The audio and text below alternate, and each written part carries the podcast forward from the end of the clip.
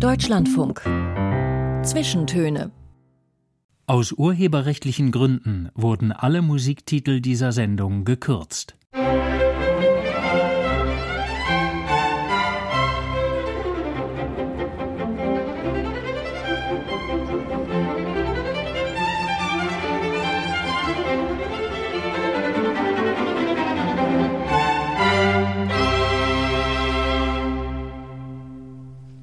Mit Joachim Scholl heute und mit einem Mann, einem Filmemacher und Regisseur, einem Maler, einem Schriftsteller, der wie kein zweiter Künstler in Deutschland so viel verändert hat im gesellschaftlichen Bewusstsein für die Akzeptanz einer freien Sexualität. Er ist seit Jahrzehnten eine Ikone der Schwulenbewegung als wohl ja, originellster und mit Sicherheit witzigster Aktivist. Willkommen zu den Zwischentönen, Rosa von Braunheim. Hallo. Witzig finde ich sehr schön. Und vor allen Dingen, dass du Mann gesagt hast, ist auch nett. Also heute sind ja alle non-binär. Ne? Aber und du nicht. Ähm, ich habe ja auch eine sehr starke weibliche Seite ne? als Namenstransvestit. Wir, dies, wir sitzen uns hier eigentlich vornehm im, äh, im, in, den, in den Zwischentönen, auch aus Respekt gegenüber dem Gast. Wollen wir uns an, wollen wir duzen, wenn du mich schon duzt? Ja, gerne. Okay. Am, am liebsten wäre mir natürlich, du würdest mich in der dritten Person anreden, wie gesagt, weil ich ja alter Adel bin. Eure Majestät. Aber das, äh, ja, er habe und so, aber das, glaube ich, überfordert Gucken dich wir ein mal. Ich muss mich, glaube ich, ja erst ein bisschen dran gewöhnen, okay? Ja. Und Wenn ich, wenn ich dann in Sie verfalle, äh, nicht böse sein. Wir müssen es aber gleich deutlich machen, ähm, dass wir unser Gespräch hier terminbedingt einige Wochen vor der Ausstrahlung dieser Sendung führen, Rosa. Du warst Ende Juli in den Schlagzeilen, als in Nürnberg in der Ägidienkirche die queere Ausstellung Jesus liebt von dir schon nach wenigen Tagen geschlossen wurde aufgrund von Protesten, Hass und Hetze äh, im Netz. Jetzt kommt sie wenigstens in der Galerie in, in Nürnberg. In Nürnberg, In- genau. Genau. Und Ja. erzähl mal, du warst sehr enttäuscht. Äh, äh, möchtest du jetzt noch mal Stellung nehmen, eingedenk der Tatsache, Also in die Kreisgalerie ist es dann äh, gekommen und äh, dann kommt es im Oktober nach München, Ja. in die Kunstbehandlung und dann nochmal nach Hamburg im Dezember. Nein, ich war überhaupt nicht enttäuscht, ich war begeistert, weil ich meine, das so eine Aufmerksamkeit ist ja was Schönes. Verbote habe ich ja schon einige erlebt im Leben ähm, und das ist schön, wenn alle drüber sprechen. Ich habe ja einen Film gemacht vor einigen Jahren, Jesus und Hitler, eine Liebesgeschichte und da hat sich keiner ähm, das fand keiner anstößig, leider. Also so kommt das manchmal. Gut, wir werden beobachten, was sich sogar sozusagen bis September tut. Vielleicht bist du dann noch öfter mal wieder bei uns in der Sendung. Jetzt erstmal die Zwischentöne wirklich über dich und über deine Biografie. Im Herbst 22, also letztes Jahr, bist du 80 Jahre alt geworden und, und kann Ich schon finde sagen, das eine Unverschämtheit, sowas zu erwähnen. Nein, Ich nein, aber komm. Im Grunde genommen bin ich ja erst acht vom Geistigen Ja, her. aber es war schon eine mächtige Gratulationskur, ähm, dass das deutsche Feuilleton dir bereitet hat. Das war früher zu runden Geburtstagen auch schon so. Wie hast du denn diesen erlebt? Ja, eigentlich ganz. Äh, ich habe in der Galerie Mond gefeiert. Da hatte ich zwei Ausstellungen hier in Berlin, Mommsen-Ecke, ähm, äh, Mommsenstraße. Das war sehr schön. Äh, viele Gäste und äh, viele Freunde. Aber äh, ähm, mir hat ja eine Wahrsagerin, eine Astrologin gesagt, dass ich kurz vor meinem 81. versterbe. Und deswegen habe ich jetzt schnell die Beerdigung auf den 16. Oktober diesen Jahres äh, angesetzt und hoffe, dass die Astrologin verstirbt. Diese Pointe, die äh, hätte ich mir gern so für den Schluss aufgehoben, aber gut, denn ähm, ich habe aber gelesen, du hättest gesagt, äh, die Astrologin sei betrunken gewesen, als sie das Genau, ja, geweissagt hat hat. betrunken, war betrunken. Und ähm, insofern ist das alles sehr glaubhaft. Und wir haben uns gleich, meine beiden Männer, mit denen ich zusammenlebe, mein liebster Partner, der Oliver, und mein Ex und Mitarbeiter Mike, wir haben uns ein Grab gemietet auf dem alten St. Matthäus-Friedhof, wo schon viele wunderbare Schwule liegen. Da sind wir in guter Gesellschaft. Okay, also von irgendwelchen Astrologien und solchen Mumpitz äh, wollen wir nicht sprechen, weil ich finde das viel schöner, äh, eigentlich äh, zurückzublicken auf ein reiches Leben. Zum 75. Geburtstag ähm, hat sogar der Bundespräsident ähm, Frank-Walter Stein, Steinmeier damals gratuliert mit den schönen Worten, ich zitiere es mir, habe mir extra ausgeschrieben, meine Glückwünsche gelten einem Ausnahmekünstler, dem es mit seinem umfangreichen filmischen Werk gelang, in die gesellschaftliche Wirklichkeit einzugreifen und sie zu verändern. Das ist doch schon was, oder? Ja, das, das deutsche Staatsoberhaupt Das hat er sicher nicht selbst geschrieben, sondern ja, sein Mitarbeiter, ne, hat er irgendeinen schwulen Mitarbeiter gebeten, oh. äh, das zu formulieren. Nein, das ist ja alles sehr schön. Ich meine, und trotzdem habe ich ja mein Leben lang immer Anfeindungen bekommen. Und ich meine, das Traurige ist dann, dass du die gerade aus der schwulen Community kriegst, diese Anfeindungen. Das heißt also auch äh, bei den Fernsehsendern, wenn da ein schwuler Redakteur war, dann ahnte ich meistens nichts Gutes. Da war dann, ich weiß nicht, was das ist, ob das so ein Selbsthass ist oder während die Konservativen mir eher geneigt waren. Aber nein, ich muss sagen, ich habe ja immer Unterstützung von den äh, Fernsehsendern bekommen und konnte deswegen auch so viel arbeiten. Aber äh, Schwule sind, äh, ich glaube, das trifft für viele Minderheiten zu oder auch nicht Minderheit bei Frauen, dass die untereinander vielleicht dann eher schwierig sind. Wir, ähm, kommen, wir kommen da drauf, Rosa, auf jeden Fall noch ausführlich natürlich, wenn es auch um den ersten großen Film geht, aber ich möchte noch ein bisschen so bei den Geburtstagsgratulationen äh, bleiben. es gab nämlich jetzt zum 80. öffentliche Danksagung des Beauftragten der Bundesregierung für die Akzeptanz sexueller und geschlechtlicher Vielfalt. Und allein dieser staatstragende Titel, ähm, der hat ja schon was, dass es diesen Beauftragten wirklich überhaupt gibt. Das kannst du doch dir auch auf die eigene Fahne schreiben, oder? Weiß ich nicht, was ich mir so auf die Fahne schreiben kann. Ich meine, ich bin ja nur einer von vielen, die aktiv waren. Aber als damals, als wir angefangen haben, Anfang der 70er Jahre, gab es ja nur wenige, meistens studentische Linke, die äh, mit mir zusammen ähm, die Schwulenbewegung dann angeregt haben. Aber äh, das ist schon lange her.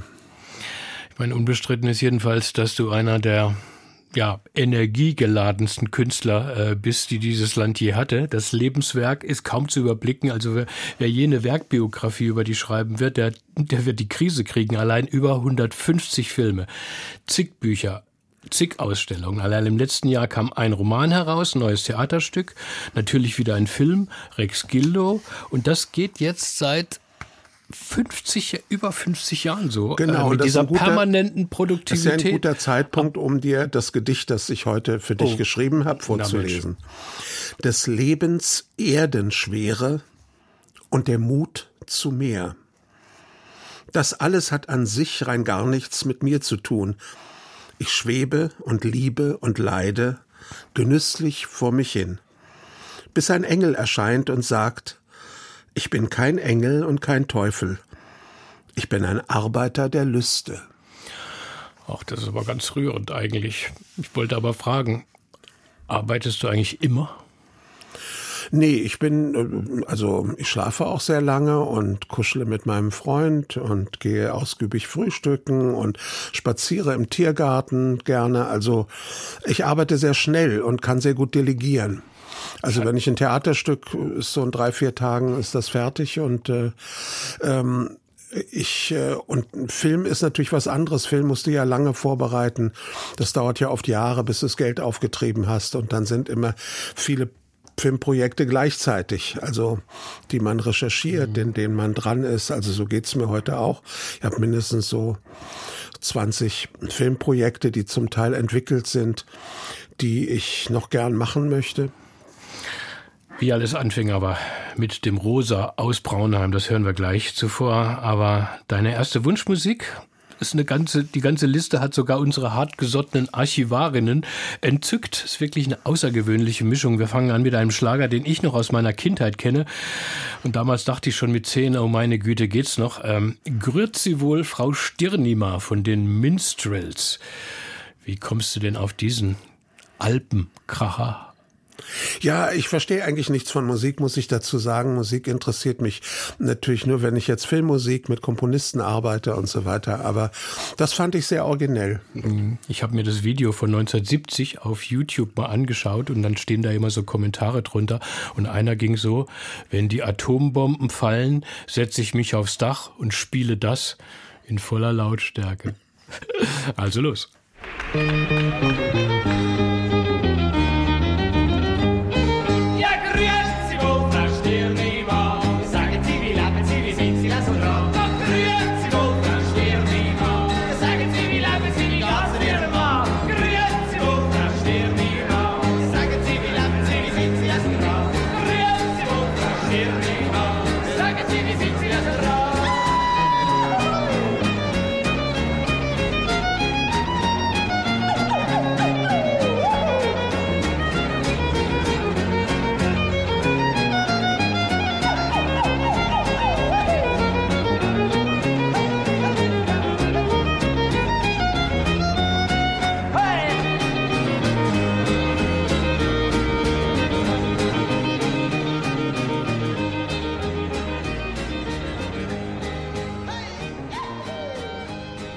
Grüezi wohl, Frau Stirnimar. Für unseren Gast heute in den Zwischentönen im Deutschlandfunk, Rosa von Braunheim, haben wir dieses drollige Lied gespielt. Überhaupt nicht lustig war es, als du geboren wurdest, 1942, in Riga in Lettland, während der deutschen Besatzung im Zentralgefängnis.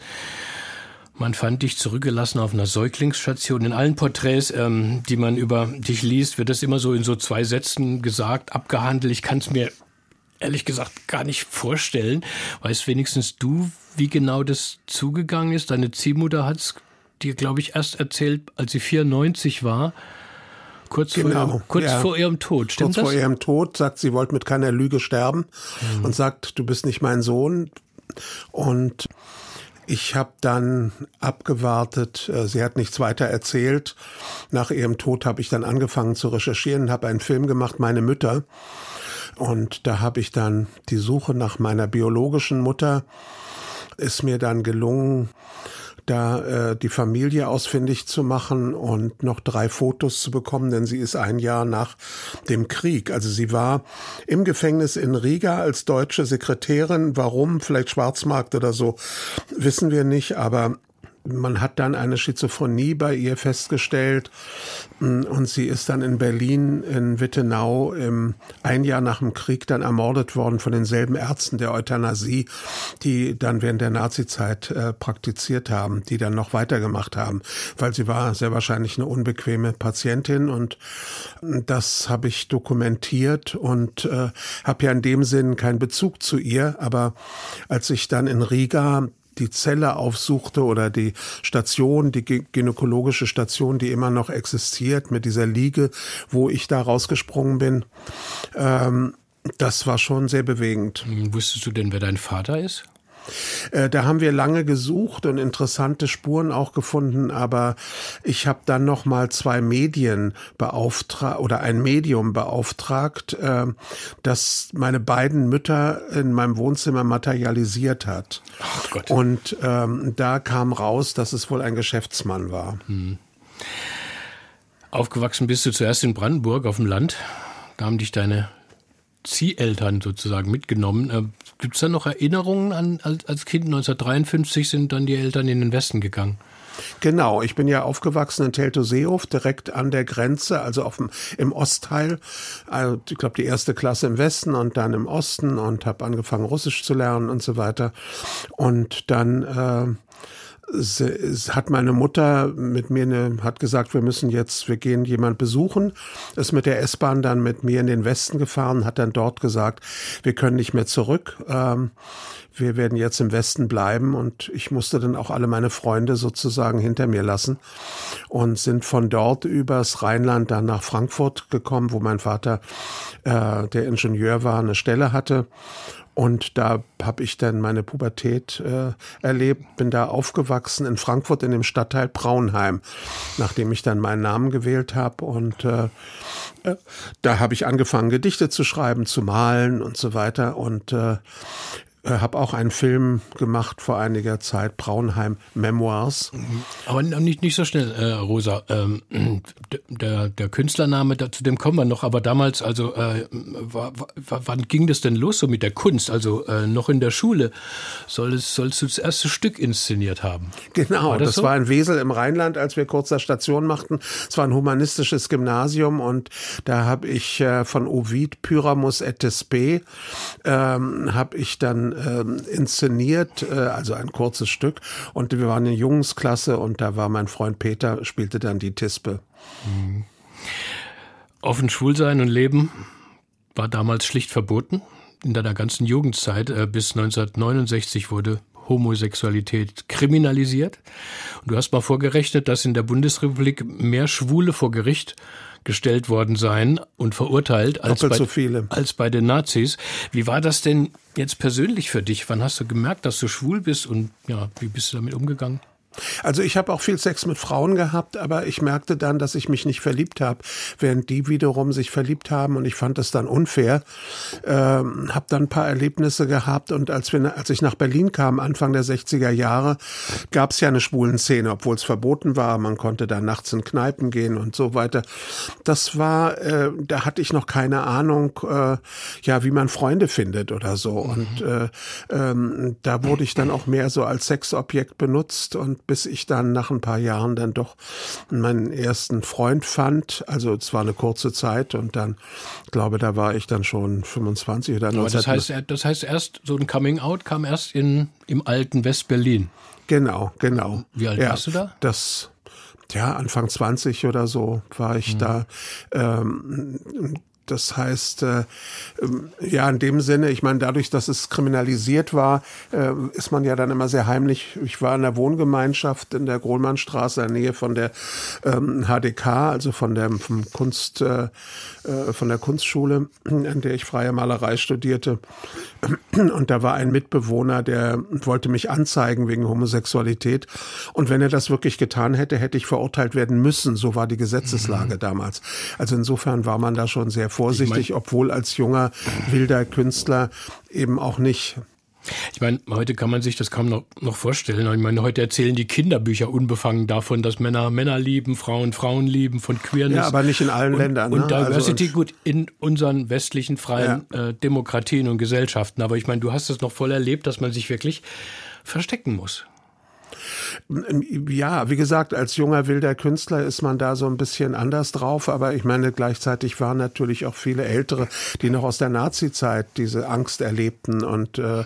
dass eben äh, Schwule im KZ war mit dem rosa Winkel und so. Ich meine, ähm, leider war ich zu jung, um da Interviews zu machen, aber da waren sicher viele interessante Zeitzeugen, äh, originelle Leute oder so. Ich erinnere mich, in der Damaschke Straße gab es einen Club mit einem älteren Transvestiten, der äh, großartige Sachen erzählt hat, also ein Stück Zeitgeschichte. Aber natürlich alle tot jetzt. Mhm. Stichwort Rosa, Rosa Winkel. Ähm, du hießt ja früher Holger Mischwitzki von Braunheim, das war der Stadtteil in Frankfurt und das Rosa, das ist die Rosa Winkel. Das ist der ja. Rosa Winkel. Aber gleichzeitig auch mhm. die Liebe zum Kitsch. Also das äh, spielt da auch eine, eine Rolle. Wann wurde denn der zum ersten Mal genannt in einem Titel, in einer Ausstellung, in einem Film? Wann tratest du das erste Mal als Rosa von Braunheim Also Anfang der 60er oder Mitte der 60er Jahre hatte ich meine erste Ausstellung äh, als Maler. Und äh, da als Studenten durften wir noch nicht ausstellen und deswegen habe ich diesen Pseudonym mhm. gewählt und dann 1967 mein erster Kurzfilm, der hieß dann schon von Rosa von Braunheim als Titel. Heute liest man so in den Lexika so von einer ja, frühen, schnellen Resonanz, auch international. Der Name Rosa von Braunheim, da hätte sich schnell rumgesprochen. Ähm, was, was, was hieß das denn damals, Resonanzwirkung? Ich meine, auf den Filmfestivals, in Künstlerkreisen, gesellschaftlich war das Thema doch immer noch tabu, oder? Naja, ich habe drei Kurzfilme gemacht, 67, 68, 69 und hatte das Glück, dass die bei Festivals von äh, Fernsehsendern gekauft wurden, sodass ich immer etwas Geld hatte, um den nächsten Film zu machen. Da war das Thema Homosexualität nur am Rande, ähm, sondern die waren halt sehr eigenwillig. Also äh, vielleicht parallel gab es ja den amerikanischen Underground, äh, äh, also dass, dass man mit der neuen 16 Millimeter Kameras und Technik eben viel freier Filme machen kann, konnte. Man brauchte kein großes Studio und viel Geld, sondern diese Freiheit, die man dann hatte, auch mit äh, äh zuerst Doppel 8, dann Super 8 Kameras und so weiter. Dadurch konnte man künstlerisch sehr vieles äh, frei machen und äh, das ergab dann einen unabhängig interessanten, sehr visuellen, interessanten Stil. Ich kam ja von der Malerei und diese Filme waren sehr ungewöhnlich. Und das war ja parallel auch zur 68er Politsituation, die ja eigentlich keine Kunst, äh, man sollte keine Kunst mehr machen, sondern nur Agitation und so weiter. Mhm. Und äh, ich habe in den Filmen auch ein bisschen parodiert, äh, diese linke, sehr einseitige äh, Situation und äh, das äh, äh, erregte Aufsehen auf den mhm. Festivals, weil die Filme eben völlig anders waren als die anderen. Ich wollte dich gerade fragen, wie das denn so war. Also ab Mitte der 60er Jahre in Berlin, die große Revolte, die Studentenrevolte.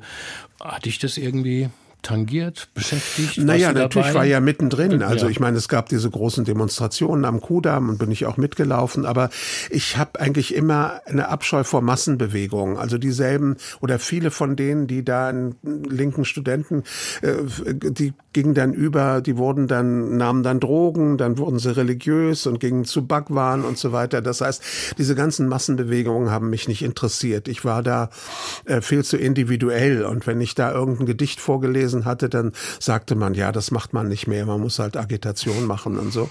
Genau, also Literatur ich bin da immer tot. persönlich geblieben und äh, natürlich bin ich auch beeinflusst von, von den 68er, ganz klar. Mhm. Also da ist ja vieles äh, äh, ganz wichtig, diese antiautoritäre Bewegung, Frauenbewegung und eben, wie gesagt, die Schwulenbewegung. Wir waren damals schon äh, zusammen mit meinem Mitarbeiter Martin Dannecker, dem Sexualwissenschaftler, haben wir dann den äh, ersten schwulen Film, äh, großen Schwulenfilm von mir 1970 gedreht. 71 kam der zum Filmfestspiel nach Berlin und erregte eine große Sensation. Ähm, das äh, äh, da, das war natürlich aus dem linken Verständnis. Ne? Wir wollten die Gesellschaft verändern. Wir wollten weg von der Kleinfamilie ähm, und äh, wir wollten nicht heiraten. Wir wollten ähm, sozusagen die sexuelle Freiheit uns erkämpfen, die uns zustand. Aber Jetzt hast du ihn schon ähm, genannt, den großen Film, der, der richtig, den ersten großen Film, der wirklich so in der bundesrepublikanischen Fläche äh, äh, ankam. dass der Titel allein hat Epoche gemacht. Nicht der Homosexuelle ist pervers, sondern die Situation, in der er lebt. Es war ein Eisbrecher, dieser Film. Ich meine, wie bist du eigentlich auf den Titel gekommen? Ich meine, den Titel können auch alle aufsagen, die den Film nie gesehen haben. Ne? Ähm, Zuerst sollte es heißen, das Glück in der Toilette, aber der, das Fernsehen fand das wohl nicht so gut. Ich meine, man macht ja eigentlich nicht bei Filmtiteln Schachtelsätze, ne? aber wie kam der der in den Kopf? Tja, ähm, also wie gesagt, ich hatte mit Martin Dannecker, ähm, der hat mich so ein bisschen gecoacht und äh, wir sind da halt, haben uns sehr oft getroffen und da wird das sicher so ein Satz gewesen sein, den der mhm. plötzlich aufsprang. Und nach diesen Gesprächen mit Martin Dannecker habe ich dann auch das Drehbuch geschrieben und ähm, ja, das war, ich war da sehr raffiniert vorgegangen. Ich hatte, als die Bavaria Filmstudios mich baten, einen Film zum Thema Homosexualität zu machen. Das war 1970 oder beziehungsweise 1969, als der Paragraph 175 verändert wurde zugunsten von Schwulen. Mhm. Abgeschafft ganz wurde er erst 94. Äh, und da war die Zeit, das äh, dachten gut, das soll ich machen. Und dann habe ich eine einfache Kitschgeschichte geschrieben. Ein junger Mann aus der Provinz kommt nach Berlin, lebt dort sein Schwulsein aus, findet dann eine Gruppe, die politisch ähm, sozusagen emanzipiert ist Elvis und so weiter. Das Ganze habe ich stumm gedreht. Also ähm, ich habe dann erst hinterher am Schneidetisch diesen sehr provozierenden Kommentar und Text mhm. geschrieben. Und als dann die Filmgewaltigen das gesehen haben, von der Bavaria sind die hinten übergefallen. Aber der WDR hat zu dem Film gestanden. Davon wollen wir gleich ganz ausführlich hören, ähm, nach den Nachrichten, die jetzt gleich kommen. Bis dahin hören wir noch eine zweite Musik. Ähm, ich müsste mich sehr täuschen, wenn Sie überhaupt schon jemals in den Zwischentönen gespielt wurde. Äh, wir hören nämlich ein Werk des thailändischen Königs Bhumipol auch Bhumipol der Große genannt, der am längsten amtierende Monarch Thailands, habe ich nachgeschlagen. 216 ist er mit 88 Jahren gestorben und war ein leidenschaftlicher Musiker, spielte Saxophon. Über 40 Kompositionen sind überliefert und wir hören jetzt den Royal Marine March. Wie kommst du denn darauf? Ja, ich liebe, also ich liebe Musik. Äh, nee, ich liebe keine Musik. Ich liebe exotische Musik. Also unangepasste äh, Weltmusik und so weiter. Und äh, ich habe noch nie gehört, dass, dass ich, der überhaupt. Als ich auf der äh, Weltreise war mit meinem Film Leidenschaften, da kam ich ja in viele Länder und äh, ja, und da habe ich mich dann um diese ungewöhnliche Musik gekümmert. Und wann hast du das zum ersten Mal gehört, dass dieser Monarch Musik gemacht hat, selber sogar Saxophon gespielt hat? Ja, ja, die waren ja in Deutschland sehr berühmt. Die, der Bumipol und seine wunderschöne Frau Sirikit, mhm. die ging, ging ja durch alle Boulevardblätter, ne? Im sehr positiven Sinn. Das war für uns alles sehr exotisch und habe ich natürlich auch mitgekriegt. Und hat man damals schon über seine Musik gesprochen, hier so in den Boulevardblättern ja, oder so? Nicht, nicht so intensiv, ne? Das äh, war mehr das Glamour-Paar, dass sie da geschmückt auf dem Thron saßen und weiß nicht was. Die ja, Deutschen haben ja was für die Royals äh, übrig. Deswegen habe ich mich ja auch geadelt, sozusagen. Aber Platten hattest du nicht von ihm? Nee, nein, nein.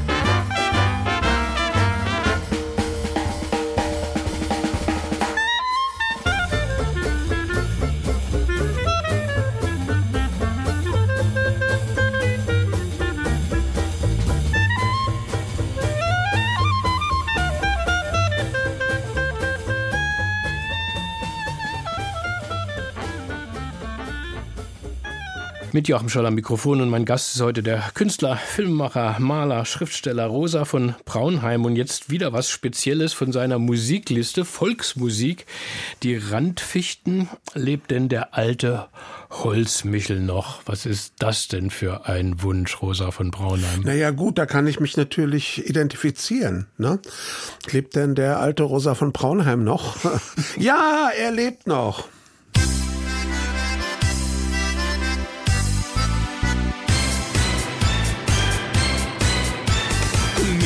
Geht's nicht gut, Michel geht's nicht gut, Michel geht's nicht gut, seine Nase, die ist ganz rot. Das Hacken fällt ihm schwer, das Hacken fällt ihm schwer, das Hacken fällt ihm schwer. Und der Husten bleibt ihm sehr, weil's Michel doch so schlecht grad geht.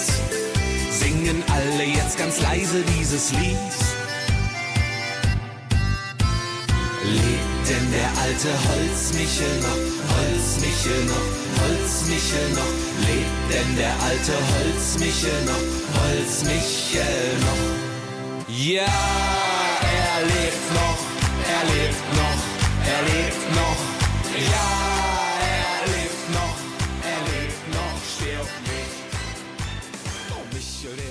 Jawohl, kein Irrtum. Sie haben den Deutschlandfunk eingeschaltet, hören die Zwischentöne, Volksmusik.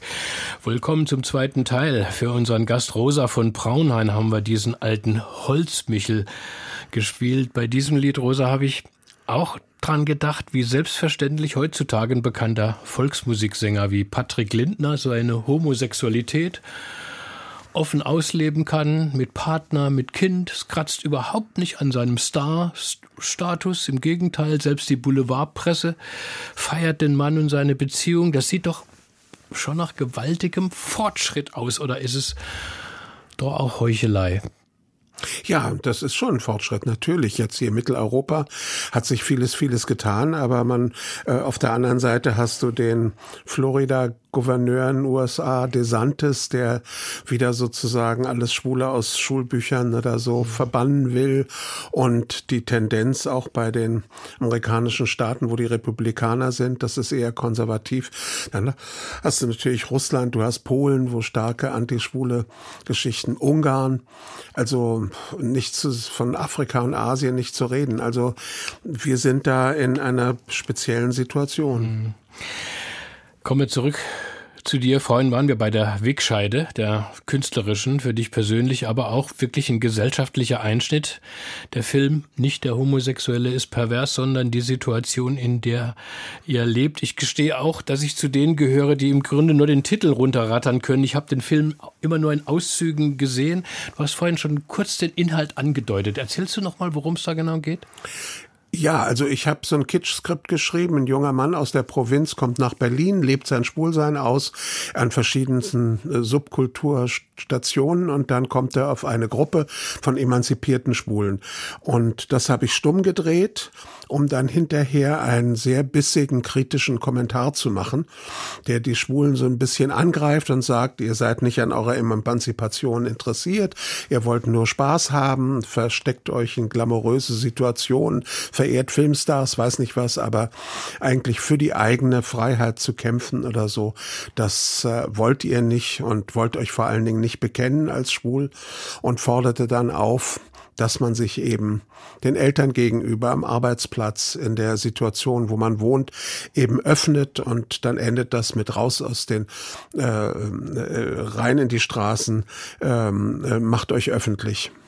Aber das ist ja interessant, dass sozusagen also der Titel jetzt gar nicht als so gesamtgesellschaftliches Fanal ähm, äh, beabsichtigt war, also, sondern dass es wirklich um diese Beziehungen innerhalb der schwulen Szene äh, äh, ging. Ich meine, Platter gesagt, du hast nicht die Gesellschaft kritisiert, sondern eben die Schwulen. Hat man das damals eigentlich auch so gesehen in der schwulen Szene, in der Öffentlichkeit? Naja, es war ein Riesensturm der Entrüstung. Ähm, äh, also ich weiß noch, als der 1971, damals waren die Filmfestspiele im Juni, die Berliner Filmfestspiele, da war das Kino völlig leer und als es langsam das Licht ausging, sind Hunderte reingestürmt, die eben Angst hatten, in einen schwulen Film zu gehen, weil sie dachten, sie werden dann vielleicht identifiziert als Schwulen. Als der Film zu Ende war, brach ein wahnsinnige Entrüstung aus und die sagten, äh, standen auf und sagten, so bin ich nicht und wie kannst du uns nur so darstellen? Darstellen. Äh, das war natürlich auch psychologisch so ein Trick. Zum ersten Mal waren dann Leute so wütend, dass sie sich geoutet haben. Mhm. Vorher lebten sie völlig äh, versteckt, aber über diese Wut wurden sie dann sozusagen öffentlich. Und das wollte ich. Ich wollte, dass äh, Leute zu sich selber stehen, auch wenn sie protestieren und kritisch sind. Aber das ist mir gelungen dann bei einer kleinen Minderheit von hauptsächlich studentischen Schwulen, mit denen wir, wir haben den Film nie ohne Diskussion gezeigt. Dann eben haben wir über 50 Schwulen Schwulengruppen gegründet in mhm. Berlin und ähm, in ähm, Westdeutschland. Und äh, äh als der Film 19, der wurde zuerst verboten vom ersten Programm, lief dann im dritten Programm im WDR, aber im ersten lief er dann 1973 und da haben auch Leute in Ostberlin den Film oder in, Ost, in DDR gesehen und da gab es dann die erste Schwulengruppe auch mhm. in der DDR, die dann bald von der Stasi aber zugemacht wurde. Diese Ausstrahlung war auch spektakulär spektakulär 1973 bundesweit. Der Bayerische Rundfunk hat sich prompt ausgeklingt und es gab nach der Ausstrahlung äh, eine Publikumsexpertendiskussion. Auch ein Filmdokument, man kann es sich noch in voller Länge auf YouTube ansehen, also Anno 73, tolle Pullover, es wird gequalmt auf dem Podium und, und, und im Publikum. Und Sie, Herr von Braunheim, sind ein ganz junger Kerl, ich habe sie echt im ersten Moment gar nicht erkannt. Äh, sitzen da und haben gleich mal die Sitzordnung kritisiert. Erinnern genau. Sie sich noch an den Abend? Naja, sicher. Ich meine, die, ich war da äh, mit Martin Dannecker zu den Experten da auf so einem Podium und die anderen saßen im Publikum, unsere schwulen, lesbischen Freunde. Und ich sag, nee, ich gehöre mehr zu denen und bin dann da in das Publikum mhm. gegangen und Martin und ich haben uns da hingesetzt. Und das war natürlich erstmal so ein kleiner Skandal oder Eklat. Wenn der Film nur Plus Debatte wurde zum 50-jährigen Jubiläum, habe ich gelesen, letztes Jahr im WDR NDR nochmal gesendet. Ich habe mir jetzt wirklich in voller Länge eine Stunde 42 Minuten ähm, im Anschluss an den Film angeschaut. Ich hatte es gar nicht vor, dachte, naja, ich schaue es mal rein. Aber dann, muss ich sagen, war ich doch gebannt, weil es wie ich fand, für die Zeit auch sensationell offen war, wie hier diskutiert wurde. Ich meine, klar kam von, von Seiten der Experten und Expertinnen so sämtliche Ressentiments äh, gegenüber Homosexuellen auf den Tisch, aber an der Wichtigkeit des Films und der Dringlichkeit des Themas hat, hat nicht mal irgendwie ein CDU-Politiker, der da saß, äh, äh, gezweifelt. Das war doch eigentlich schon ganz gut, oder? Ja, ja, sicher, das war sensationell. Und ich meine, vor allen Dingen war es auch ein Straßenfeger. Damals gab es ja nur drei Programme mhm. und ähm, das haben unheimlich viele gesehen. Und äh, immer wieder wäre ich angesprochen, dass Leute sagen, ja, ich war elf, zwölf, dreizehn, als ich mit meinen Eltern den Film gesehen habe oder heimlich gesehen habe. Und das hat unheimlich viel in mir ausgelöst. Der Moderator der Diskussion war damals Reinhard Münchenhagen vom WDR. Das wurde später ein prominenter äh, Fernsehmann. Und ich fand, er hat die Diskussion echt cool äh, geleitet und sich am Ende sogar, ja, solidarisiert, ging für seine letzte Frage zu ihnen, setzte sich neben sie auf die Stufe inmitten der Betroffenen und stellte ihnen so die letzte Frage, was sie aus diesen eineinhalb Stunden jetzt mitnehmen. Erinnern Sie sich noch, was, nee. was, was du gesagt hast? Nee, das Ende habe ich jetzt, weiß ich also, weiß nicht mehr. Also jetzt bin ich wieder in Sie verfallen, äh, entschuldige bitte. Aber es war auch schon so ein Aufruf an die Community, ne, zu kämpfen und naja, sich nicht sicher, zu verstecken. Das war ne? raus aus, äh, äh, also rein in die Straßen, Freiheit für die Schwulen und bekennt euch, seid öffentlich und äh, äh, sondern äh, dass man sich nicht nur versteckt. Also mhm. jetzt sind wir ja in so einer satten Situation, dass wir wieder äh, alles machen können und dadurch natürlich ähm, nicht mehr so viele politisch denken äh, und äh, sehr wahrscheinlich auch verdrängen, dass die Situation sich jederzeit ändern kann. Wer weiß, was die AfD, obwohl die ja so eine Vorzeigelesbe haben und so weiter, wer weiß, was die wieder sich einfallen lassen oder die europäische Rechte. Es wird alles äh, wieder in Frage gestellt an Demokratie. Bleiben wir noch ein bisschen bei der Geschichte, äh, Rosa. Äh, also 1971 war die Premiere auf der Berlinale, dann 73 die Fernsehausstrahlung. So als historischer Klassiker ist der Film immer wieder auf der Berlinale äh, wiederholt worden und er hat dann eben auch ganz hohe internationale Wellen geschlagen, also auch in den USA vor allem. Ich meine, du warst plötzlich richtig berühmt. Ne? Ähm, wie hat sich denn dein Leben danach verändert? Ich meine, man denkt, jetzt, jetzt ging es richtig los als Künstler? Naja, das Interessante ist, äh, ich wurde bekannt, aber hatte dann plötzlich unheimlich viel Misserfolge. Ich hatte drei Filme gemacht, die ähm, ja, die überhaupt nicht gut ankamen. Und äh, äh, ich, ich, weiß, ich hatte ja dann diesen, neben dem, nicht der homosexuelles Pervers, sondern Situation, der erlebt, meinen Film Die Bettwurst gemacht, das auch ein Riesenhit war und bis heute so ein Kultfilm ist. Ähm, um und was dann, ging's da? Hm? Um was ging's da? Das ging äh, um, um ein, meine Tante Luzi und einen jungen Stricher aus Berlin, die ich zusammengebracht habe und die parodieren so ein bisschen bürgerliches Liebesleben. Und das ist saukomisch und äh, äh, da, da, das äh, war so ungewohnt für die Zuschauer. Das war ein kleines Fernsehspiel damals und kam mhm. dann auch ins Kino und wurde sehr oft wiederholt. Das war äh, sozusagen ein sehr undergroundiger Film und ähm, äh, danach äh, plötzlich ähm, waren alle Filme ein großer Reinfall, den ich gemacht habe. Und äh, ähm, das war dann, ja, dann sozusagen von ganz oben nach ganz unten. Und dann entschloss ich mich nach Amerika zu gehen äh, und dort wieder neu anzufangen und habe da ähm, Dokumentationen gemacht über das aufregende Kulturleben, über die Schwulenbewegung, habe einen Film über den Tod gemacht und so weiter. Welt. Also ich habe mich dann wieder hochgearbeitet mhm und dann als ich wieder oben war, ging es dann wieder runter und so weiter. Also das waren diese Wellenbewegungen. Aber wie war das denn in den USA? Wer hat denn die Filme damals finanziert? Wo liefen die? Nein, also ich habe immer von Deutschland Geld gekriegt. Mhm. Also so, das, Auftragsarbeiten. Ja, ja, ja. ja. Mhm. Ich habe nur einen Film mal in, in Amerika äh, verkauft, an Channel 13 oder so, aber das bedeutete nicht viel. Aber die Filme wurden dort gezeigt. Ich hab, äh, hatte mir dann auch einen Namen gemacht auf vielen Festivals und so weiter und war fasziniert von Amerika, besonders New York, das war ja das Zentrum der Kreativen aus der ganzen Welt und äh, in allen Kunstrichtungen. Das war sehr, sehr aufregend. Und da habe ich ge gemacht Underground and Immigrants, ein Film über die Theater-Filmszene, die ähm, Underground-Szene in New York, habe einen Film über die Schwulen- und Lesbenbewegung gemacht, Armee der Liebenden und so weiter. Also äh, dann habe ich Telly Brown New York über eine Sängerin gemacht, die da kriegte ich den Bundesfilmpreis hier. Ähm, das war und äh, ja, insofern ging das immer hoch und runter. Äh, eigentlich was ganz Gutes, wenn man sich immer wieder Mühe geben kann. Ne? Mhm. Also muss, also wenn man denkt, ich bin ein Genie, alles geht toll, so ist es halt nicht. Hören wir wieder Musik.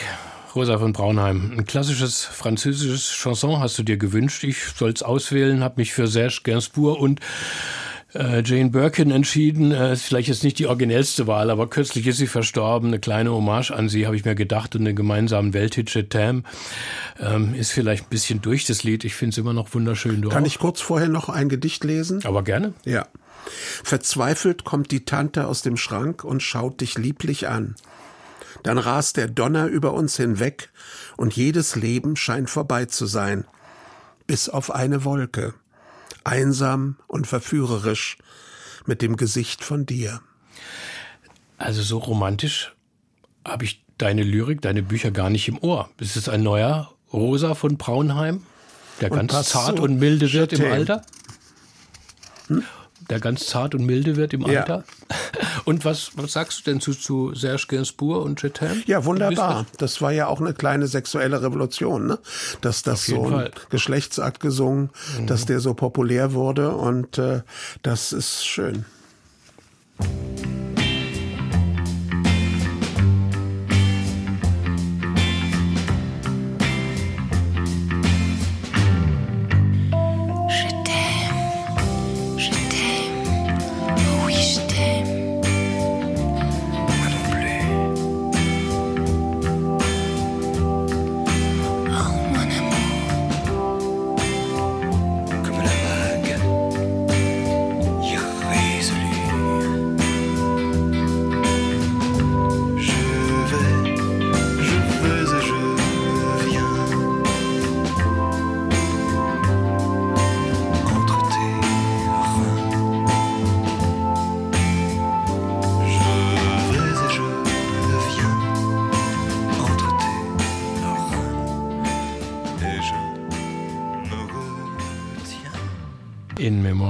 Jane Birkin und Serge Gainsbourg. J'étais in den Zwischentönen im Deutschlandfunk. Unser Gast ist heute der Filmemacher, Künstler Rosa von Braunheim. Er hat sich dieses Stück gewünscht. Es ist natürlich nicht mal im Ansatz zu schaffen, Rosa, jetzt diesen 50 Jahren Autorschaft von dir ähm, gerecht zu werden.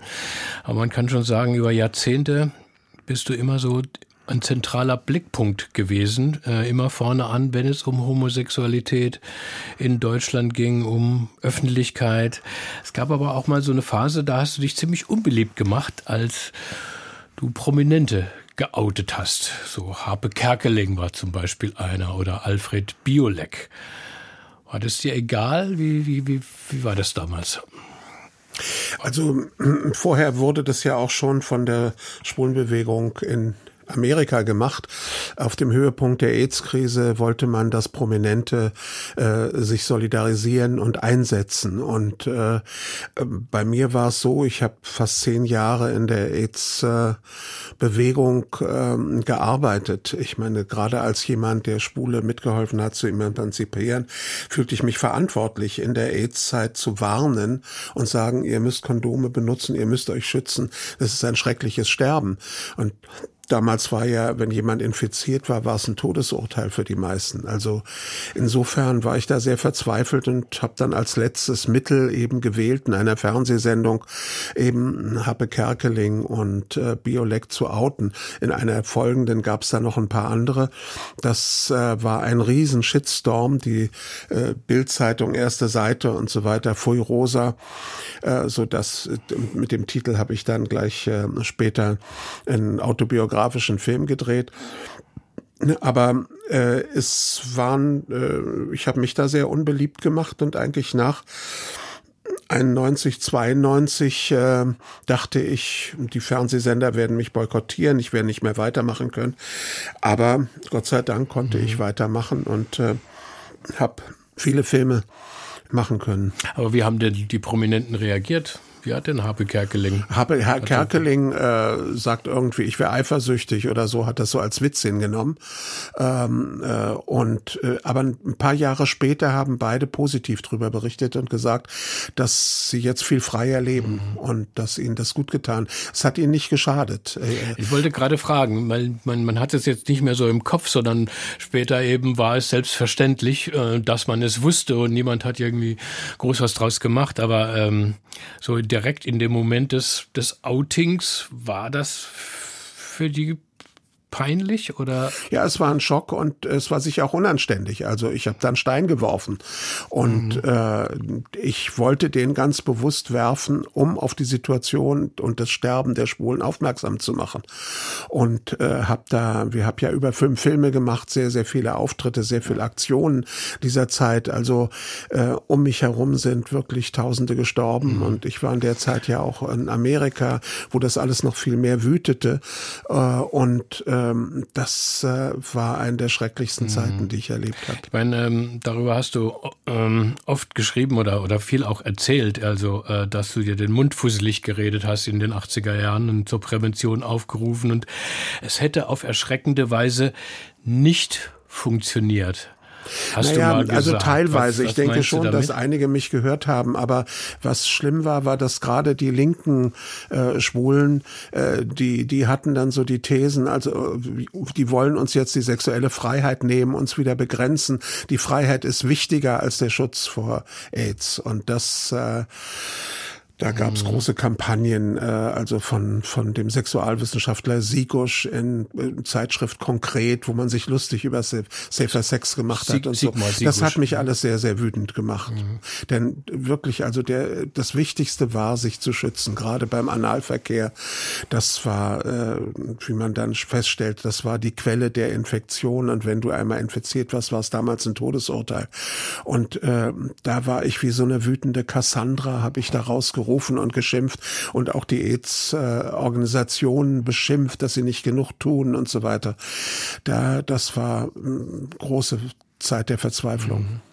Nochmal zurück zu den, zu den Outings. Ähm, was mir auch noch einfällt, Alice Schwarzer ähm, war auch sehr unversöhnt. Du hast, glaube ich, eine Biografie oder eine, äh, ein Buch geschrieben. Äh, ich hatte sie auch in der zweiten Sendung, hatte ich auch Alice Schwarzer äh, geoutet und dann habe mhm. ich äh, äh, in, 50 Jahre pervers meine Memoiren geschrieben bei Kiepenheuer und Witsch und da ist sie auch unter Vertrag und dann hat sie gesagt, also ich darf da auf keinen Fall das erwähnen, dass sie lesbisch ist mhm. und ähm, das ging bei anderen anderen auch so. Also Bettina Böttinger zum Beispiel, ich meine, die äh, eine große Talkshow im WDR hatte und so weiter, die war auch äh, äh, entsetzt, als ich über ihre ihr lesbisch sein äh, reden wollte und hat mich dann aus der Sendung ausgeladen und mhm. so. Inzwischen hat sie sich geoutet, ist offen lesbisch und äh, Schwarzer ja auch, obwohl sie in ihren Memoiren also nur ihrer mhm. Freundin oder Lebensgefährtin nur ein paar Sätze widmet und ihrem angeblichen hat äh, Freund in Paris, also mehrere Seiten. Alice Schwarzer ist richtig vor Gericht gezogen, ne? Gegen das Buch von dir. Nee, nein, nein, ist nicht vor Gericht gezogen, sondern intern hat sie im Verlag so, gesagt, mh. das darf nicht ja. erscheinen. Anfang der 90er Jahre wolltest du einen schwulen Fernsehsender gründen.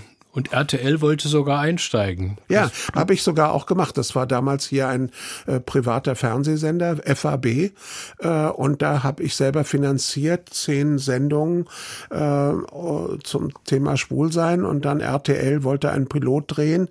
Ähm, und das damals hat, hatten sie mit Heller von Sinnen das Weibermagazin gemacht. Das war erfolgreich. Und dann habe ich blöderweise in einem Interview mit einer Stadtzeitung in Zürich Zürich haben die mich gefragt, warum RTL das machen will. Und dann habe ich gesagt, ja, die wollen Quote und wenn die äh, eine Neonazi-Sendung oder Bibelsendung würden die genauso machen, wenn es Quote bringt. Und daraufhin war der Intendant des RTL, hat mich dann sofort abgesehen. Das heißt, du hast es dir echt vermasselt, ja? So. Ja, schade. Ich meine, mhm. es hätte. Das wäre interessant es, gewesen. Ne? Ja, Hättest du das moderiert? Bitte? Hättest du das selber moderiert? Ja, ich hatte? Moderatoren. Ich hatte ein ganzes Team, äh, um mhm. diese zehn Sendungen zu machen. Und wir hatten viele Berichte aus der Subkultur und viele Interviews. Es hat großen Spaß gemacht. Mhm. Nun hat sich mittlerweile ja die Debatte um Sexualität enorm diversifiziert, kann man ja sagen. Ne? LGBTQ und es gibt noch mehr Abkürzungen. Das ist ein großer Aufbruch. Auch dafür könnte man sagen, hast du die Grundlagen geschaffen? mit deiner ja, Aktivität und deinem Engagement? Ich, meine, ich war sicher einer, ja, ich meine, der, der angeregt hat, aber dann gehört es ja viele dazu, die ja, das weitermachen. Aber, aber sagen wir mal so, es muss immer Avantgardisten geben, ähm, die es sozusagen lostreten. Mittlerweile ähm, habe ich jetzt aber auch schon öfter gelesen von dir, wo du doch ein bisschen geseufzt hast in, in, in, in Interviews, dass du sagst, Mensch, ja, mein Freund passt auf, dass ich als alter weißer Mann nicht wieder ein falsches Wort sage. Ähm, ja, was, was ich meine, das, das, ist natürlich diese Political Correctness oder Wokeness oder so, ähm, ist sicher für Ältere äh, schwerer zu verstehen. Das heißt also, ähm, ich äh, das ist natürlich Leute, die jung sind und jetzt an den Unis sind und so. Da wird ja jede Woche ein neues Wort gecancelt und äh, da muss man schon sehr hip sein, um das alles mitzukriegen. Äh, ich vergleiche das immer mit den 68ern. Da haben wir auch viel übertrieben. Äh, vieles war unheimlich gut und progressiv ist auch geblieben, aber anderes war auch idiotisch. Mhm. Also ich meine, der ganze äh, Begeisterung für, für Mao und so weiter, ich meine, von dem man erst später gehört hat, dass was er da alles mit der Kulturrevolution und Morden, Massenmorden und so weiter. Das heißt, es war zum Teil auch sehr naiv und ich denke, das ist mhm. heute auch so, dass in dieser Begeisterung für diese äh, Political Correctness oder so viel übertrieben wird und äh, dass sich das wieder denke ich, einrenken wird. Mhm. Und es wird dann einiges bleiben, was wichtig ist. Weil es hat immer so viel mit Wörtern äh, zu tun, ne? Also das N-Wort oder das Z-Wort.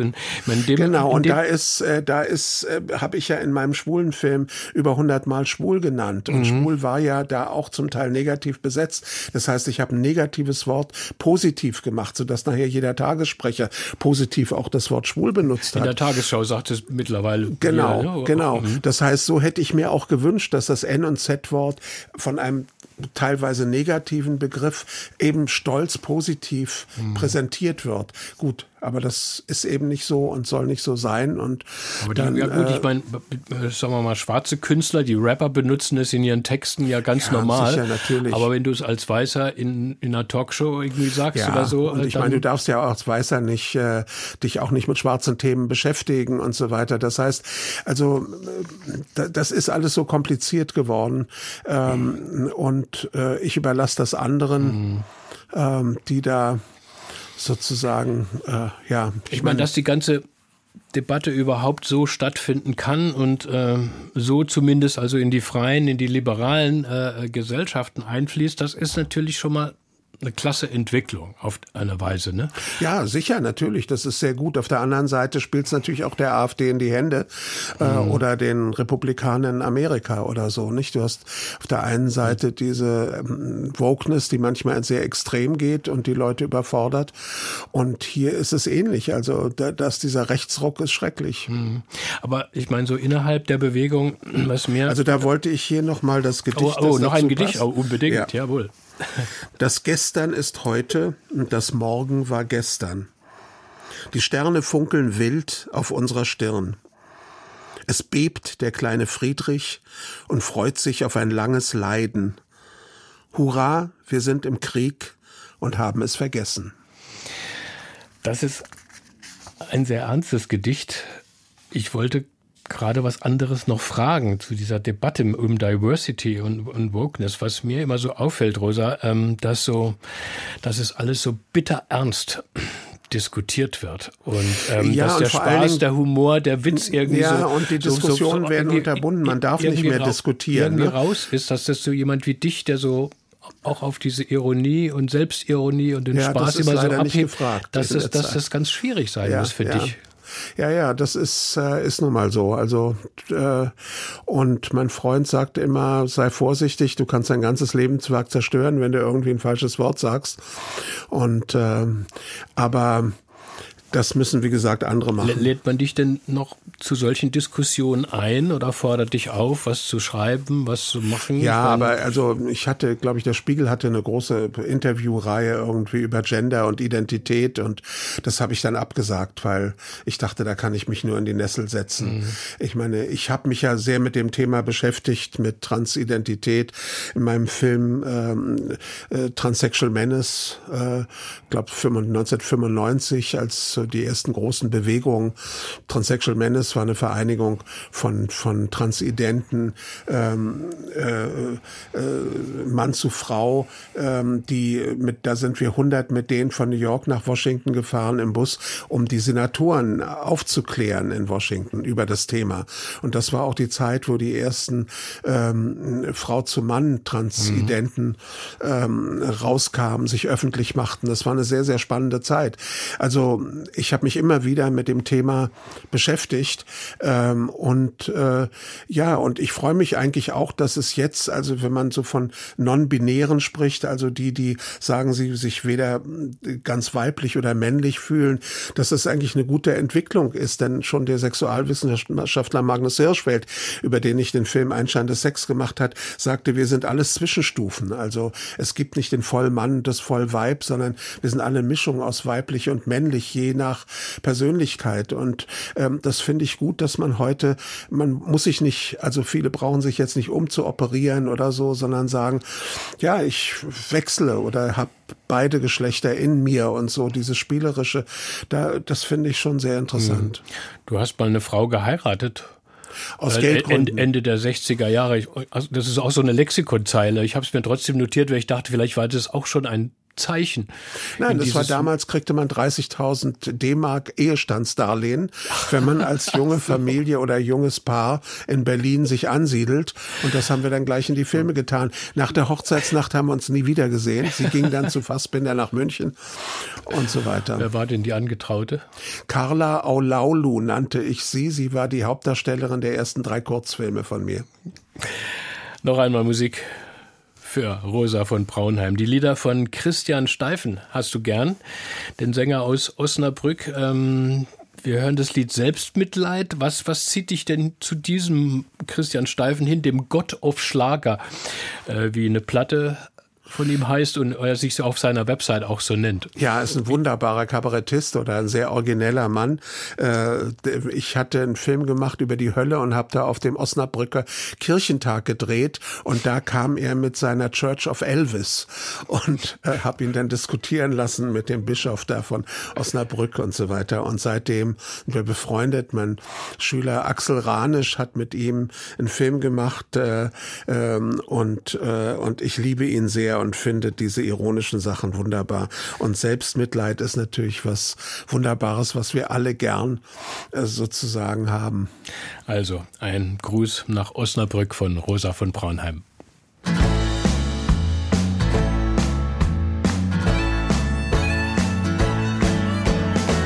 Willst du mal richtig traurig sein, dann lad dir keine Freunde ein am besten bleibst du ganz allein und du lässt niemand hinein. Oh, verlasse auch niemals dein Zimmer und du wirst sehen, es wird noch schlimmer, weil einfach still in dich hinein und die ganze Welt stimmt ein. Selbstmitleid, das ist die schönste Jahreszeit. Viel schöner noch als Winterdepression denn da haben wir nur im Winter was davon. Selbst mit Leid, komm, nimm dir einfach mal Selbstmitleid von Christian Steifen für Rosa von Braunheim heute bei uns im Deutschlandfunk in den Zwischentönen. Kommen wir nochmal auf die Politik. In den frühen 2000er Jahren hatten wir drei deutsche Spitzenpolitiker, die ihre Homosexualität ähm, nicht länger verleugnet haben. Ole von Beust, Guido Westerwelle und Klaus Wowereit, den offen schwulen Bürgermeister, regierenden Bürgermeister von Berlin. Immer noch legendär sein Spruch, ich bin schwul und das ist gut so. Ähm, habt ihr euch persönlich gekannt? Bestimmt. Ihr wohnt bei mir um die Ecke, Klaus äh, Wowereit. Also äh, ihr versteht, müsstet euch gut verstanden haben, wir, oder? Ja, wir stehen uns gut und ich respektiere ihn sehr. Und das war natürlich ein wunderbar mutiger Schritt, den er gemacht hat. Vor allem das Wichtige war, dass er dann wiedergewählt wurde. Also mhm. dass das sozusagen sehr positiv beim Publikum ankam und nicht, wie eben die meisten denken, wenn sie schwul sind, dass sie dann ihr Publikum Publikum verlieren. Also insofern hm, war der schon sensationell. Ähm, ja, warst, aber du, warst, du, warst du öfter wahrscheinlich im Roten Rathaus eingeladen? Ähm, hat, hätte dich es nicht gereizt, auch mal wirklich politisch zu arbeiten? Hat dich nie jemand aufgefordert? Also ich wäre da sehr schlecht. Ich bin zu eigenwilliger Künstler. Also, und ich bewundere alle, die also in die Politik einsteigen und die müssen ja einen Konsens äh, mittragen. Die müssen Kompromisse machen. Die müssen unheimlich mhm. diplomatisch sein. Schon allein, ich habe mal einen Film gemacht über den Preußenpark bei mir in der Nähe. Äh, ein kleines Stück äh, Park und äh, bin dann in die Bezirksversammlung gegangen mit den verschiedenen Parteien. Schon, schon allein das irgendwas durchzusetzen sozusagen kostet so viel Kraft und so viel Abende und weiß nicht was.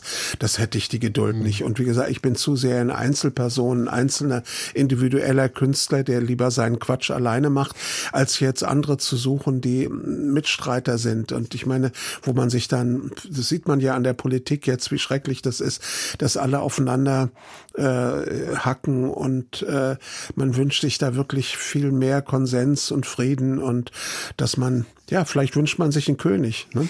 einen weisen König, der die Welt regiert und es alles gut mit uns meint.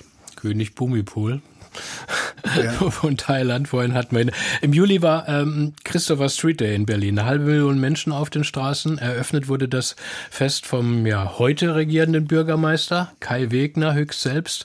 Er hat vorher einen Kranz am Mahnmal für die ermordeten Homosexuellen während der Nazizeit niedergelegt. Der Mann ist von der CDU.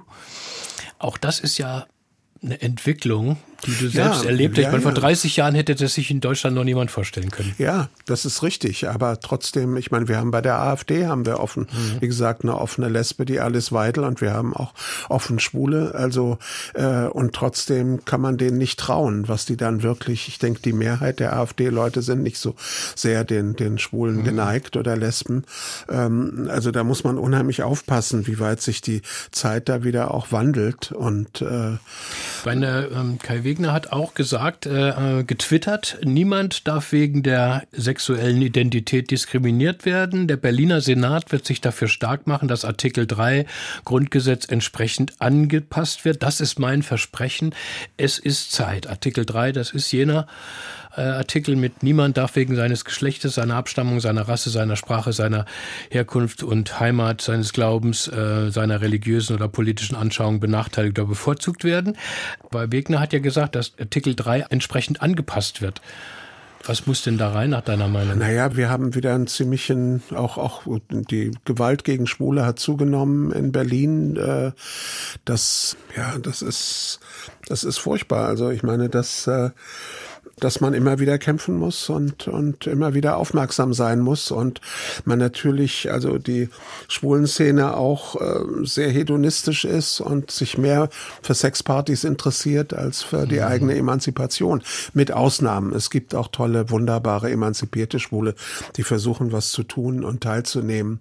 Also das gibt es inzwischen auch. Kommen wir doch nochmal auf die Kunst und zu den letzten Werken, Rosa. Ähm, im letzten Jahr haben wir über deinen ersten Roman uns hier im Deutschland Hasenpupsiloch äh, Hasenpupsiloch äh, hier im Deutschlandradio äh, unterhalten. Dann gab es Theaterstücke von dir, die erstmals publiziert wurden und dann wieder einen großen Film Rex Gildo.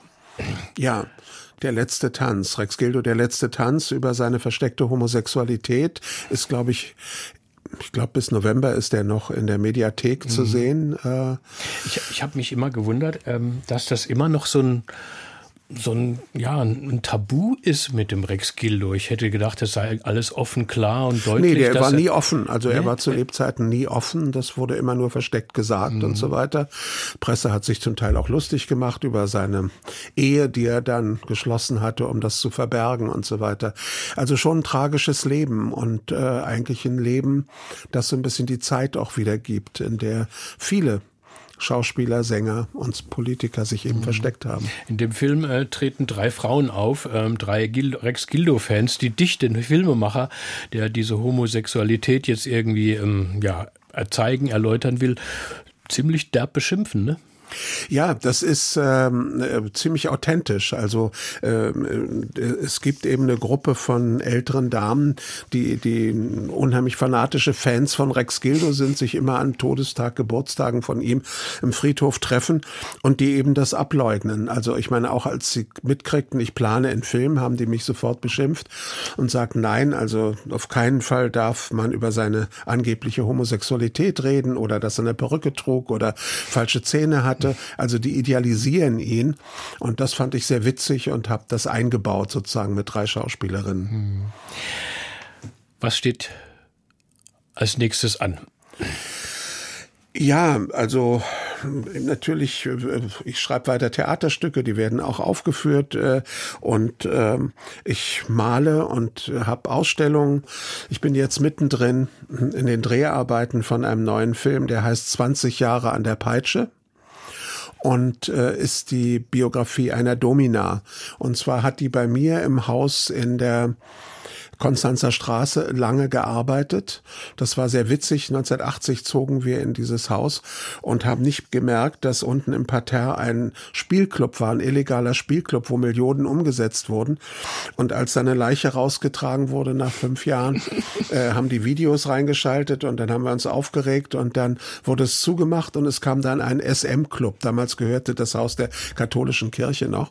Was, und dieser SM-Club, äh, das passte ja dann ganz gut die hat sich eben sehr lange, hat die da, die Tina McLean nannte die sich, hat da praktiziert und wir haben uns befreundet. Mhm. Die hat jetzt ihre Memoiren geschrieben, 20 Jahre an der Peitsche, hat sich selber pensioniert und äh, lebt mit einem Freund sehr glücklich, aber ihre Lebensgeschichte äh, verfilmen wir jetzt. Ich muss ja, muss ja mal ganz doof fragen, war das nicht immer ziemlich laut dann da in dem Domina-Studio im ja, Haus. Ja, sie haben ja dann schalldichte Wände und weiß mhm. nicht was alles. Ne? Mhm. Das ist äh, so, dass man da die Geräusche nicht so gehört hat. Und was wird das dann aber für ein Film? Sozusagen biografischer Film über diese Frau?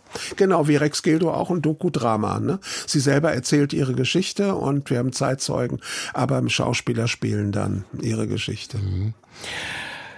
Letztes Jahr hast du dir zum Geburtstag jemand gewünscht, der dir eine Million gibt. Heißt das, selbst bei so einem prominenten Filmemacher wie dir, ist die Finanzierung von neuen Projekten nie gesichert? Muss man nein, immer wieder ums neu, Nein, ist nie gesichert. Das heißt also, wir zittern immer, können wir die Miete zahlen und Mitarbeiter und so weiter.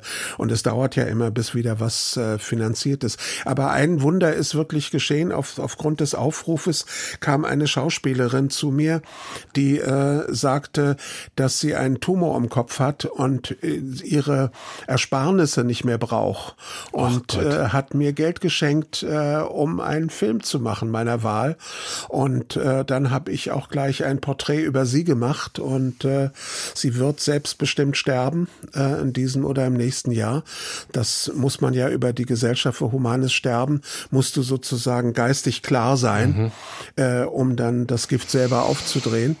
Und äh, ja, das äh, ähm, ist nur eins von vielen Projekten. Das aber das aber, Geld das, reicht natürlich nicht. Also das ist aber schon tragisch auf eine Weise, ne? Also, ja, aber es ist trotzdem auch schön, dass man die Möglichkeit hat, eben über diese Gesellschaft für humanes Sterben mhm. äh, in Würde zu sterben und sich nicht äh, vom Hochhaus zu stürzen oder sowas. Womit, womit wir jetzt einen Bogen schließen könnten, wenn es nicht ein bisschen albern klingt, ähm, zu deinen ja, sinistren Spekulationen über den anstehenden Tod, den dir die Astrologin vorausgesagt genau, haben ja. soll im Oktober, ja. ist ja nicht mehr ganz lange hin. Ne? Ja, freue ich mich schon drauf. Das ist ja schön, wenn man auch lebendig seine Beerdigung feiern kann. Das könnte ich vielleicht noch ein kleines Gedicht anfügen. Aber unbedingt. Entzückend ist der kleine Kerl und hässlich seine Mutter. Es stimmt nicht, was die Sterne sagen, und es ist peinlich, was die Raben rufen. Was soll man machen? So tun, als wäre nichts gewesen und scheiß drauf. Der nächste Tag bringt alles ans Licht. Die tausend Küsse unter einem Mond im Nebel. Aktuelle Lyrik von Rosa von Braunheim, exklusiv im Deutschlandfunk, unveröffentlicht. Können wir uns äh, sozusagen gut schreiben, oder? Ja, natürlich. Das ist alles äh, angeregt von dir und deiner wunderbaren Moderation. Letzte Frage habe ich noch, weil es mich, ähm, weil ich jetzt das las, habe ich so denken, habe ich gedacht, Mensch, das wäre schick, wenn man sowas hätte. Es das heißt, dass du einen Mitarbeiter beschäftigst, der nichts anderes macht, als dir beim täglichen Arbeiten zuzugucken und dich so am Arbeiten hält, ist es wahr? Ja, also nicht ständig, aber ab und zu, ähm, weil man kriegt immer wieder dann so Schreibblocks, ne? gerade wenn das Wetter so schön ist mhm. und so, mhm. möchte man lieber irgendwo rausfahren. Und ähm, aber äh, und deswegen habe ich auch das Buch geschrieben, wie wird man reich und berühmt? Ähm, Martin Schmitz Verlag. Ich meine, um Tipps zu geben für Leute, die kreativ sein wollen. Und da braucht man ein bisschen Disziplin. Und das ist schön, wenn Leute Lust haben, Filme zu machen, zu schreiben, zu malen. Und wenn sie dann zu faul sind, das habe ich ja oft an meinen Studenten erlebt. Ich habe ja dann auch extra ein Gefängnis gemietet in Neustrelitz für meine faulen Studenten, die in Einzelzellen gesetzt. Und ich war dann auf dem Flur, guckte immer durch die äh, Klappe und die wollten nicht mehr raus. Die waren so begeistert, ohne Computer, ohne Handy und so weiter, dass sie so kreativ sind, dass sie so viel Fantasie haben. Das ist ja auch eine Geschichte. Jetzt kommt sie kurz vor Toresschluss. Würde ich ja noch gern ein bisschen vertiefen, aber wir haben jetzt nicht mehr viel Zeit. Alles Gute Jedenfalls ja, gutes auch. Gelingen für alles. Ja, und Rosa dir auch einen schönen Lebensabend. Ne? Schön. Du bist ja auch nicht mehr der Jüngste. Vielen Dank, dass du bei Na, uns warst. Jetzt der nächste Fall. Krieg, wer weiß, was da... Um ne? Gottes Willen. Ja. Schließen wir die Stunde schön mit, mit schöner Musik. Chad Baker, die Trompeterlegende, äh, hast du dir gewünscht. Wir durften auch durften es auch wieder auswählen. Wir hören But Not For Me Sagst du noch ein Wort dazu? Warum Chet, Chet Baker? Baker? Ja, großartiger Künstler. Also ich liebe seine Musik und zerschmelze, schmelze hin, wenn ich die höre. Und damit verabschieden wir uns für diese Woche. Die nächsten Zwischentöne dann wieder am kommenden Sonntag mit meiner Kollegin Marietta Schwarze und sie hat die Designerin und Künstlerin Henrike Naumann zu Gast. Heute war Joachim Scholl am Mikrofon. Dankeschön fürs Zuhören. Wenn Sie was verpasst haben oder alles nochmal nachhören möchten, gehen Sie ins Netz auf www.deutschlandfunk.de oder auf die DLF Audiothek. Haben Sie noch einen schönen Tag, eine gute Woche. Bis bald.